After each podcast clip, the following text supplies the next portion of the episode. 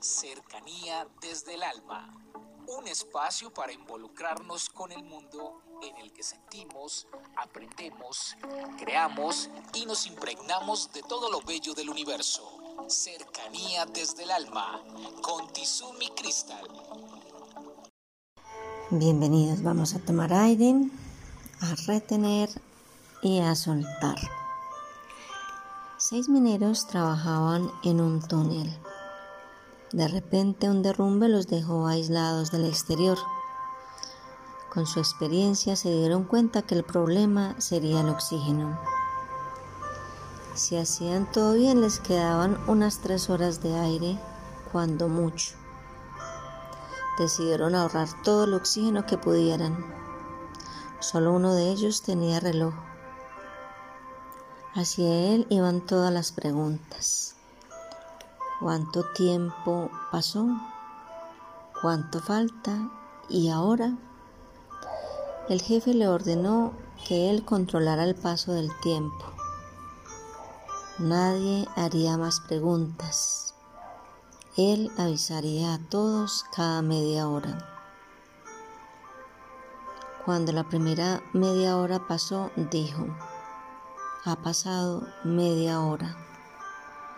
Hubo un murmullo entre ellos y una angustia que se sentía en el aire.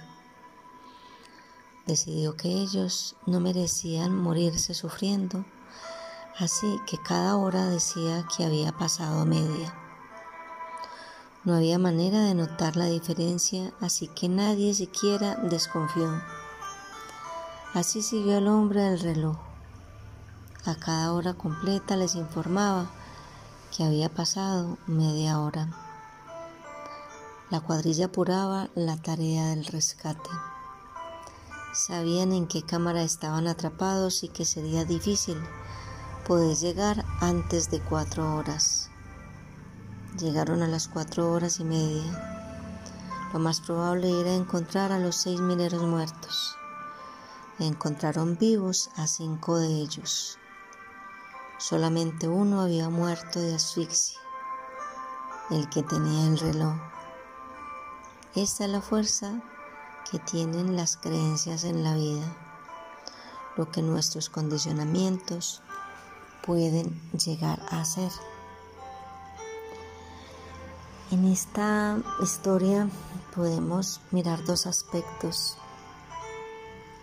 El primero es que depende de lo que nosotros creamos con la mente y el corazón. Eso es lo que vamos a obtener.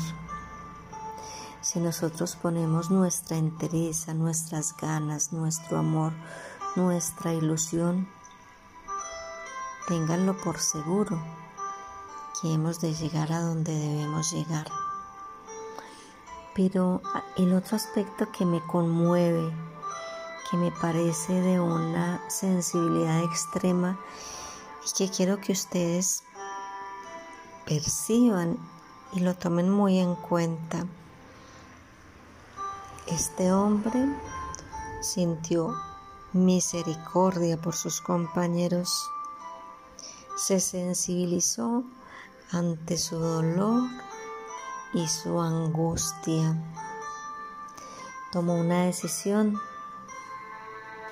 de no decirles la verdad en ese momento para que ellos tuvieran esperanza sabiendo que él prácticamente la había perdido. Qué hermoso elaborar estrategias, mirar opciones para que las otras personas también se puedan sentir bien, para que alcancen la meta para que logren sus objetivos. Siempre les he dicho que la energía de la vida nos une en un tejido de energía y de amor. Entrelaza una puntada con otra. Somos parte de un universo en el que cada uno es un pequeño nudo que entrelazado con los otros crea una maravillosa experiencia de vida.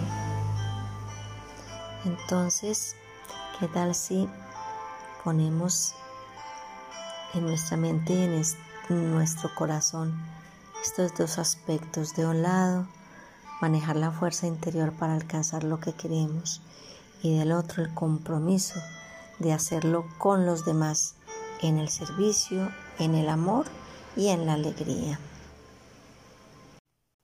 Comuníquese con cercanía desde el alma al 322-637-7913.